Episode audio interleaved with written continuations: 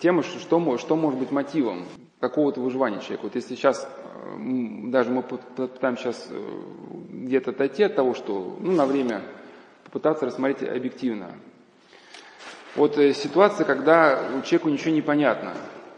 Вот, например, мы говорили, да, что важно хранить свою совесть, но вот, например, человек пытается сохранить свою совесть, и он понимает, что тогда придется ему менять место работы, ну и так далее. Как бы идти ну, до конца в каком смысле. Ну, конечно, мы сталкиваемся перед какой-то неизвестностью. Да, и страшно. Ну, страх это первое, с чем мы сталкиваемся. Нужно что-то, чтобы человека укрепить, вот, что позволит ему идти этим путем. Ну, не всегда, не всегда бывает нужно уходить. Да? Бывает разные вопросы. Бывает, если все-таки ситуация нас не, ну, так жестко не ломает, не призывает к преступлению через свою совесть, но просто где-то тяжело, пока нового места не появилось, лучше не уходить со старого. Да?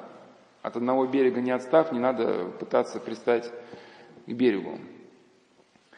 Но с другой стороны, когда уже э, невозможно сохранять дальше какой-то строй, да, вот, как, э, то где-то нужно, может быть, идти до конца. На этот счет могу привести выдержку из э, памятной записки салатских епископов, а, которые излагали из Славянского концлагеря свою точку зрения на происходящее в стране. Были какие-то предложения в сторону, ну, ну какие-то предложения для диалога вот, э, с властью. Ну, не то, что там мы, ну, опять, на чем этот диалог был основан, да? На принципе какой-то черты, за которые нельзя переступать. Говорит, если предложение церкви будет прием, признано приемлемым, она возрадуется. Если ее ходатайство будет отклонено, она готова на материальное решение. Встретит это спокойно, памятуя, что не в целости внешней организации заключается ее сила, а в единении веры, любви, преданных ей чад. Наипаче же возлагая свое упование на непреоборимую мощь ее божественного основателя и на его обетование о неодолимости его создания. То есть, если наше требование будет, ну, то есть, пожелание будет признано приемлемым, мы возрадуемся, но если не будет, мы готовы на решение, да. И вот этот принцип, э, он э, реализуется и в жизни нашей практической. Вот на этот счет э, можно привести вот из романа Юлии Сусоевой а, называется, как же он, а, «Дорога в сторону четырех рек». Ну, а хоть этот роман, но какие-то моменты были очень хорошо описаны. Вот сейчас мы на прошлой беседе разбирали вербовку. Помните, я вчера рассказывал, как, вот девушку в ИГИЛ там, да, вот увозят. И там как раз в этом романе были окуты, ну, описаны оккультные методики ну, воздействия на сознание. И в частности, одна девушка-христианка, ну, работает в одном таком, значит, э, офисе, и, грубо говоря, на нее глаз положил владелец этой конторы, ну, такой, значит, в неге выращенный э, сынок богатого папа медиамагната, который ну, подарил ему эту компанию. Ну, а там на него особо не смотрит. Ну, все как, в общем, в жизнеописании мученицы Устины, да, происходит. Ну, правда, потом был хэппи-энд в роман. Он, значит, стал христианином, они поженились. Как, как и полагается, да, в, в романах.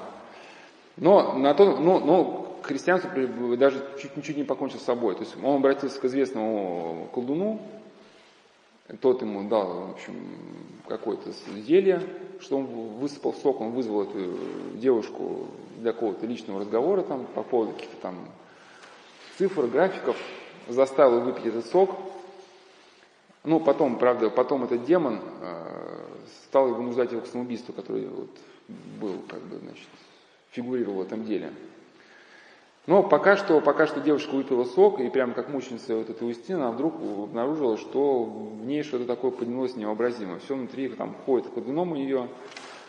И она вот к своему духовнику подошла, и он ей очень мудрый совет дал, что «А, завтра пиши заявление, работу с твоей светлой головой ты найдешь всегда, а вот жизнь поломать себе в одно мгновение можно. Казалось бы, ну, для кого-то может покажется стоять нелогичным, но где-то мы чувствуем, да, что в принципе правильно. Не могу просто привести жизненный пример, что, ну, где, где факт, что человек вот пошел этим путем и, что называется, Господь миловал. Одна женщина, она работал исполнительным директором одного крупного магазина. А, у хозяйки ну, была такая черта, в общем, ну, одиночество, отсутствие детей, уж я не знаю, как это объяснить, но, в общем, она выбирала себе жертву из персонала, доводила ее до белого коленя, и когда жертва срывалась, она, значит, охала-ахала, и всегда от исполнительного директора тебе было увольнение, увольнение вот этой, значит, потому что там, мол, жертва ей, ну, нахамила, ну и так далее. Ну и это всегда работало. А вот новый исполнительный директор оказалась такая все-таки женщина, ну, которая знает, что такое совесть. Она говорит, я, почему я должна увольнять человека только потому, что он вам не понравился. Как там, вы не знаете, что я типа владелец там, ну, не она владелец, ее родственник был владелец, но он же за границей, но она как, ну, ну, как бы родственница владельца. И та женщина сказала, ну, как бы, ну, дала понять, что можете все что угодно угрожать, говорить, но я идти на, у вас на поводу я не собираюсь. Говорит, ну тогда пишите заявление об увольнении. Говорит, ну тогда напишу заявление об увольнении. И все девочки, которые там работали, не помню сколько, два человека или сколько, это было под Новый год, там, распродажа, она говорит, а мы уйдем с вами, мы вас не бросим. И вслед за этим с директором все написали заявление. Но вот она, когда советовалась с одним священником, правильно поступила или неправильно, потому что там вот ушла, как бы, ну, мне и год-то ей там уже был, ну, почти что предпенсионный возраст у нее был, но рекомендации у нее были вот комар носа не подточит. Ну, говорит, меня отпустили, дали хорошие рекомендации, все. А, а, нет, там одна рекомендация была еще, она писала жалобу, значит, на, то ли своему родственнику, что, значит, в тренингах с персоналом использует, использует любовь. Вот это прям как, э, ну ладно. В общем, ну и, э, хотя, казалось бы, с рациональной точки зрения, ну, казалось бы, вот обычно есть рядом с каждым человеком, вот, ну, не с каждым, но есть там добрые соседи, которые скажут, да ладно ты, что надо было там прогнуться туда-сюда. Это как один юрист рассказал, что он однажды узнал, что его шеф, ну, сказать, нетрадиционной ориентации, когда, в общем, стали какие-то там намеки, он решил подавать заявление об увольнении, а его сосед такой, ну, прожженный, так сказать, уж, Говорит, да ладно, что ты спешишь, там входы, выходы, туда-сюда, там надо ситуация как бы там рассмотреть. Ну. В общем, ну, эта женщина ушла, но через некоторое время ее нашли, ее резюме, предложили хорошую работу, но потом он еще сменил. Но, в общем, она не пропала. Она не... Смысл в этом. Смысл в этом, и дела пошли дальше хорошо. Но с другой стороны, да, понимая о том, вот, что свою совесть сохранить нужно ну, при любых обстоятельствах, вот, с другой стороны, еще новая такая моральная проблема возникает, насколько мы имеем право человека ну, к этому призвать. То есть понятно, что какой-то путь евангельский, он может быть сопряжен с какими-то страданиями, и готовый человек на них пойдет. Но не готовый может э, сломаться, возроптать, и здесь вот, э, если мы, нам придется какой-то совет по этому поводу давать, может конечно, если есть возможность, может, не знаю даже, как в этой ситуации быть, наверное, Господь разумеет, как быть, может, там, посоветовать священнику кому-то обратиться, еще что. Но, в общем, э, один духовник э, по такому вопросу высказывался, что каким-то образом так воспитать человека, да, чтобы он в этих решениях где-то сам понимал, что нужно делать. Конечно, сейчас нет, не, не беру психологическую концепцию, советское консультирование, когда ничего не надо говорить, мол, все в тебе, и надо человеку только помочь слышать решение. Это не очень как бы... Иногда бывает возможно, как ну, один человек иронизировал, когда у тебя все внутри рвется, а тебе там говорит, «Ну, ты, ты, ты, ты услышал, послушай, там, в тебе все есть, в тебе есть все ответы, просто прислушайся, а у тебя там все там просто мрак внутри. И нет, иногда надо говорить, но имеется в виду, что э, тот, тот, кто готов, тому где-то можно сказать, но тому, кто не готов, может быть, когда он дорастет, он сам примет это решение. Но надо быть осторожным. И вот э, Волков, он отмечал, вот, если брать опыт священномученика Лариона Троицкого, что владыка был осторожен в наставлении к своей пастве. Как епископ он должен был призывать к стойкости и по-человечески но по-человечески его устрашало предвидение скорбей и гонений, которые обрушатся на тех, которые последуют наставлениям. Да, то есть, с одной стороны, мы вот, призыв к стойкости, с другой стороны, скорби, и насколько вот А насколько человек готов вот эти наставления наши э, принять или не принять, это, конечно, тоже надо учитывать. Но, допустим, ситуация, когда вот человек оказывается перед неизвестностью. Ну, страх. Но если к страху отнестись на самом деле, да, он не так отрицательный сам по себе, как может показаться на первый взгляд. И тоже в каком-то смысле он э, может помочь вот один боец спецназа, я, когда у нас была лекция про депрессию, я приводил мнение, он служил в спецвойсках и э, в горячих точках, в горах. И когда ему задали вопрос про таблетку счастья, ну это, мол, такая таблетка, которая освобождает бойца от всех неприятных ощущений. Он сказал, я не верю в эту таблетку. Э, то есть то, что говорит, боец должен идти в бой со всем своим мировоззрением, со всеми своими инстинктами, ну, в хорошем смысле слова. Не то, что ты теперь как зверь там всех рвешь.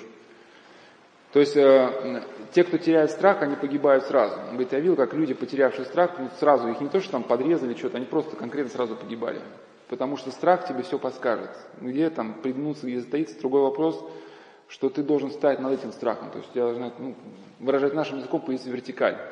То есть тебе страх подскажет, где переждать, но он не должен тобой управлять. И даже был такой момент, что я не помню, кто мне об этом рассказывал, какой-то мальчик, что по поводу страха, что он надел гильзу на палец и не мог снять. Ну и плакал. Мама взяла нож с видом, что сейчас там отрежет палец. А? И он сразу выдернул.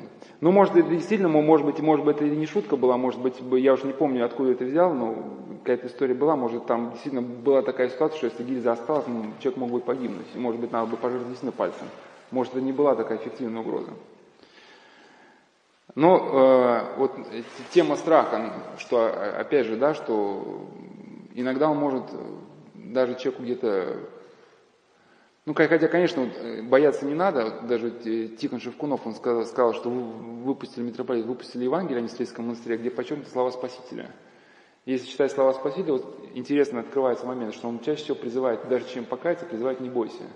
Э, разные моменты. Вот когда мы общаемся друг с другом, если бы мы не боялись ничего, мы бы вели себя как камы. Если ты боишься змею в лесу, это нормально.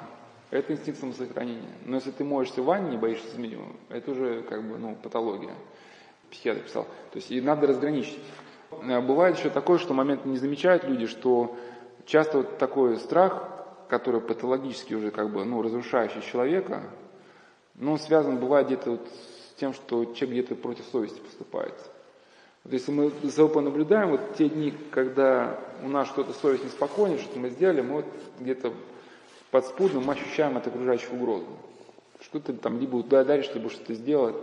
И вот что-то такое гнетет, ну, то, что совесть неспокойна. Даже вот Ирод, когда, видимо, у него совесть горела, что он убил Анна Крестительная, когда слышишь, что э, ну, Христос творит чудеса, первое, ну, что он сказал, да, что это Ирод, который явился.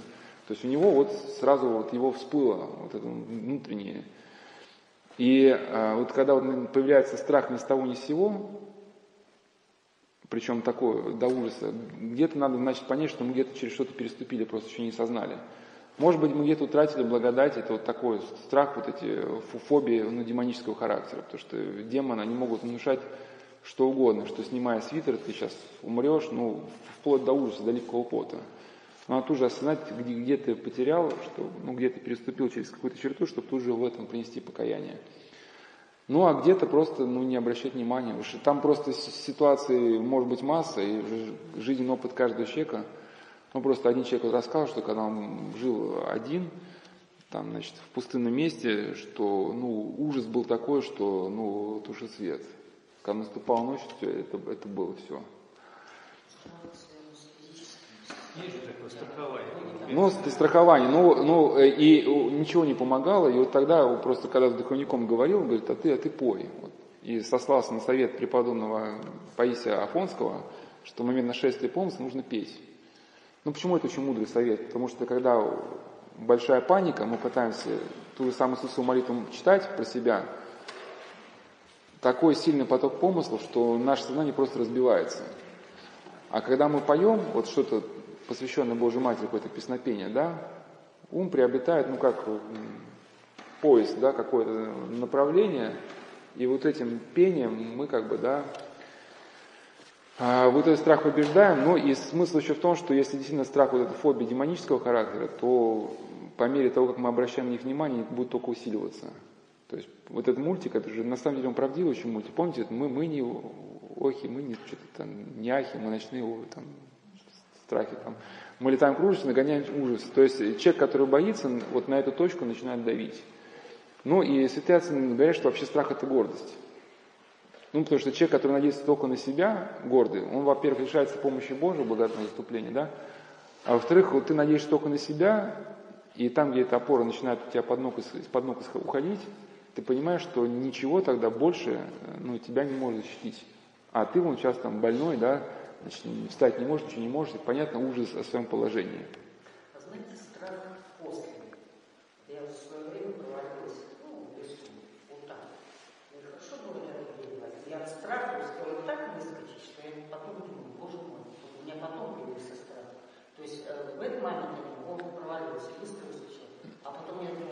И понятно, что у нас должен быть какой-то здоровый инстинкт, который нас удерживает от бессмысленных поступков. Ну, например, мы видим, что какая-то еда, но она, например, испорченная, она хочется есть. Но у нас есть какой-то страх, последующей боли в желудке, который нас должен от, от этого удержать. Вот, но другой вопрос, что все это должно быть уравновешено какими-то другими, вот там, как бы, да, любовью, упованием, ну и так далее, и так далее. А где-то к страху нужно прислушаться, просто вот э, там, там студенты сдавали сессию, например, не сдали экзамены, и доп, и доп сессии, все там, все преподаватели ушли, ушли на каникулы, ну и вдруг там студенты знают, что какой-то преподаватель, вот он в этот день явится для пересдачи, можно будет передать экзамен. Все собрались, звонят одному товарищу, что все, приезжаю, последний шанс. И он не приезжает. И спрашивает, что ты не приехал? Да, я что-то встал, так походил, там, что-то, да, да, да, ну как, ну, ну то есть совсем не было никакого, никакого, грубо говоря, вот, э, ни страха перед отчислением, ничего, ну, разумного, да, который тебя заставляет шевелиться.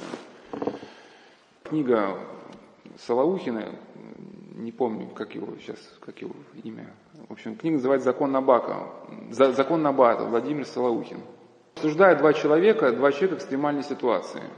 И говорят, что вот э, где границы человеческой, допустим, силы или выносливости? И может ли человек сам знать эти границы? Или существуют некие скрытые резервы, о которых ты не подозреваешь? Ну и, в общем, рассказывают два человека, что у них на эсминце а, вдруг на палубе у глубины мины сработал взрывной механизм. Два матроса слышали щелчок и твердо знали, что через несколько секунд последует взрыв. Подхватили мину, перекатили через э, леера и за борт. Ухнуло за кормой, когда эсминец уже пронесся мимо. Многовойство в том, что после спокойной обстановки те же матросы не могли мину поднять с палубы хотя бы до сантиметра, не то что перебросить через леера. Останавливаете рассказчик другой человек, говорит, да это что? Говорит, это типа все несерьезно с этой миной какой-то. Когда я был директором колхоза, у меня был другой случай, что у меня была ударница производства, и однажды я был не дома и у нее умирала, ну, мама мужа. Муж уже умер, в общем, или не помню, что с мужем, но, в общем, мама мужа, я так помню, или ее мама, ну, я не помню. И лампадка теплилась. И директор колхоза, я говорю, ну что же вы, ударница, там, ну, советские годы еще, атеизм, что же вы, ударница производства, а у вас там дома там, культ религиозный. Говорит, ну это мамина, ну давайте человек спокойно умрет, я-то там сама там это не пишу, да дайте человеку замереть спокойно. В общем. Ну, как он говорит, пусть спокойно умрет. И, и вдруг он узнает, что через некоторое время, что вот эту ударницу ее убило. Из стенокосилки вылетел кусок металла или что-то с какого-то агрегата, ее прям в висок. И вдруг ему в сознание пронзает мысль, что он, у него было двое детей, и он уже там вспоминает, думает, что они сейчас не чесаны, не рядом с этой, ну, спокойницей, вот в этой нетопленной хате. И он мчится туда, мчится туда, вот за этими детьми, и вдруг на пороге сталкивается с этой мамой, она с коромыслом. Он говорит, так вы же, вы же, ну, в шоке. Он говорит, а ими кто будет заниматься? И пошла с, с коромыслом. И так серьезно бывает, что мне тоже один человек рассказал, что у них тоже в деревне вот старики, вот, ну, кто уже умирал, они забирались на печку и больше не слазили, ну, уже до смерти. И тоже вот погибли родители, остались внуки. И вот я не помню, кто там, речь пошла, то ли про бабушку, то ли про дедушку, вот она с печки сошла, все, и пока эти внуки не выросли, не достигли возраста, когда могли сами себе беспокоиться, она за них ухаживала. Вот когда они выросли, она снова на печку забралась, и там уже умерла. Поверите или нет, говорит, какого три года прошло с тех пор, она все живет. Это соборная, совсем же было представить, что русская женщина, Варвара Ивановна, живет и некогда ей помирать. Но откуда берутся силы? И вот от этой темы мы переходим к теме другой, что ради другого, да, что двигаться можно вперед, пока ты двигаешься ради кого-то. Конечно, не единственная тема, но мы просто разбираем. Один человек рассказал, что три раза умирал и всегда возвращался к жизни э, ради другого. Э, думал, что тюрьма его минует, но так сложилось, что занимался, хоть не был заключенным, занимался установкой оборудования на зонах и насмотрелся всякого. Годы были советские. И вот интересно, что этот человек формулирует то, что в принципе написал Виктор Франкл. Только Виктор Франкл там считают мировым ученым, а то, что сформулировал простой советский мужик, да, в принципе, никто не обращает внимания. Так простой советский мужик, который не читал никогда Виктора Франкла, то же самое сказал что если у человека есть цель, ради чего потерпеть, если есть зацепка, то он может потерпеть. А если этой зацепки нет, то некоторые бросались на проволоку, чтобы их застрелили. Еще говорил, что, ну, это уж как бы вдогонку, его просто опыт, да, выживания. Хоть это уже не связано с темой ради другого, но что надо быть очень осторожным с языком. Ну, он просто уже, хотя он не был заключенным, был просто подловит на слово, на слове, ну и все. Например, один предлагал ему за чай шапку. Рассказчик сказал, что покажет, покажет ему шапку, посмотрит. Значит, принес ему какую-то шапку, ну, не очень хорошую. А рассказчик не захотел брать. А заключен, ты же сказал, что купишь, да? Ну, и кто, кто был вот на Востоке, знает, что, что вот когда что-то продают на улице, в руки брать не надо. Вам говорят, не надо покупать, это просто подарок. Подарок? Да-да-да, подарок, подарок, бери подарок. Ты берешь эти бусы какие-то, 20 евро, 20 евро, и все, начинает кричать на всю улицу, 20 евро, 20 евро, как будто ты у него что-то ну, берешь. Все, деваться некуда, надо отдавать.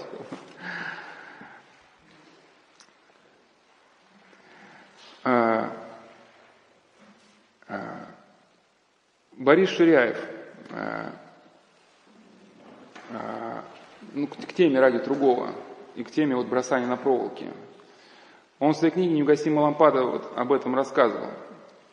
Он говорит, в случае самоубийства в советском концлагере он, ну, не знаю, но на глухих командировках кончали с собой многие. За тоску человек добудет обрывок веревки, вот и все. Или на сосне сойдут, или утром висящим в углу барака обнаружат. И такого затасковавшегося отец Никодим разом узнавал а, и вечером в бараке, а то и на работе, будто не начать с ним разговориться – Начнет про другое, расскажет, как он, будучи в семинаре, яблоки в архиерейском саду воровал и попался на этом деле, посмеется или попадет и вспомнит, смотря по собеседнику. И вот собеседник повеселеет. И тут ему отец Никодим шепнет тихонечко, «Ты, сынок, Николе угоднику помолись, и Матери Божию утоли мои печали». Ты молодой еще, кончишь срок, домой поешь, а не домой, так в Сибирь на вольную. Что ж, и в Сибири люди живут, даже похвалят, жена к тебе приедет, и вспыхивала радужным светом надежда, загорались пламени веры, и входили эти огоньки в черное, опустошенное, перегорелое сердце. Да, ну, то есть э, человека молитве, молитва это что тоже, да, вот Никола Угодник тоже, это же, в принципе, ради другого, ну, как в каком-то смысле. А, вспоминал про его родственников, и надежда разгоралась. Скулачев, наш, кажется, он академик, он какие-то кап, капли свои для долгожительства изобретал, но, в общем, он очень серьезно изучался вопросом а, долголетия, продления жизни. Изучал на эти исследования, каким образом позволить помочь человеку прожить дольше. И он говорит, существовали Э, были американские исслед... было американское исследование, взяли 100 разных факторов, которые могли бы сопоставить долголетием. И только два фактора сопоставляются. Ты должен знать, что ты кому-то нужен, кроме себя. Ты должен знать, что когда будет беда, о тебе кто-то позаботится. Ну, конечно, здесь, опять же, здесь нет фактора веры, но уж такое может западное общество. Но мы видим, когда вот важны ну, социальные связи. И действительно, э, э, это так. Вот один хирург рассказывал про своего отца тоже. То есть один человек рассказал про своего отца хирурга, что э, был у отца пациентка прооперированный. Ну, в общем, пациент ну, не очень хороший, ну, в плане прогнозов на дальнейшее. И этот хирург он попросил свою жену сварить бульон и передал, говорит, и к этому подходит старику, говорит, слушай, тут кто-то, какая-то женщина приходила, и сказал в твоей деревне, попросил тебе бульон передать. И тот говорит, сразу живился, да, а кто там, а как она выглядела? Ну, да, я не знаю, там какая-то... В общем, и, и человек а, оживился и начал идти на поправку. Вот казалось бы, да, вот такой, такой маленький штрих. Это первый пункт, что ты кому-то нужен. Вот по поводу второго пункта с Кулачева, да. А, Виктор Николаев рассказал, насколько это важно для выживания знать, что как это Скулачев сформулировал, сейчас, секундочку, что о тебе кто-то позаботится, когда будет беда. Вот он рассказывал, что принцип в Афганистане был в том, чтобы что э, выполняя боевую задачу, группа была твердо уверена, живым или мертвым, их вызволят из любой непредвиденной ситуации. То есть, э, и поэтому солдаты могли ну, держаться до последнего патрона, потому что знали, что за ним придут. Я вот даже рассказывал вот эту э, реальную боевую ситуацию, когда эвакуировали э, группу, и уже когда уже двигались от места столкновения, вот, выяснили, что одного бойца, который занял огневую точку там с пулеметом, прикрывал отход, его, его забыли. И вот вся группа, ну, там, не помню, один вертолет или несколько, она возвращается забирать его. Ну, страшно. То есть рисковали потери всех, потому что уже за это время уже душман уже втянулись в этот район боевой, да, чтобы добить вот этого одного пулеметчика. Но в итоге группа, она забирает его, эвакуирует, его не оставляет.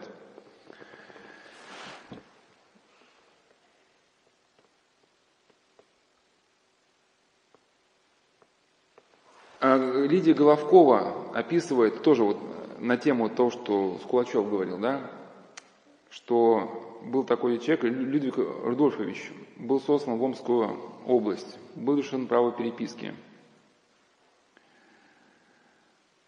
А, но а, он через местную банду,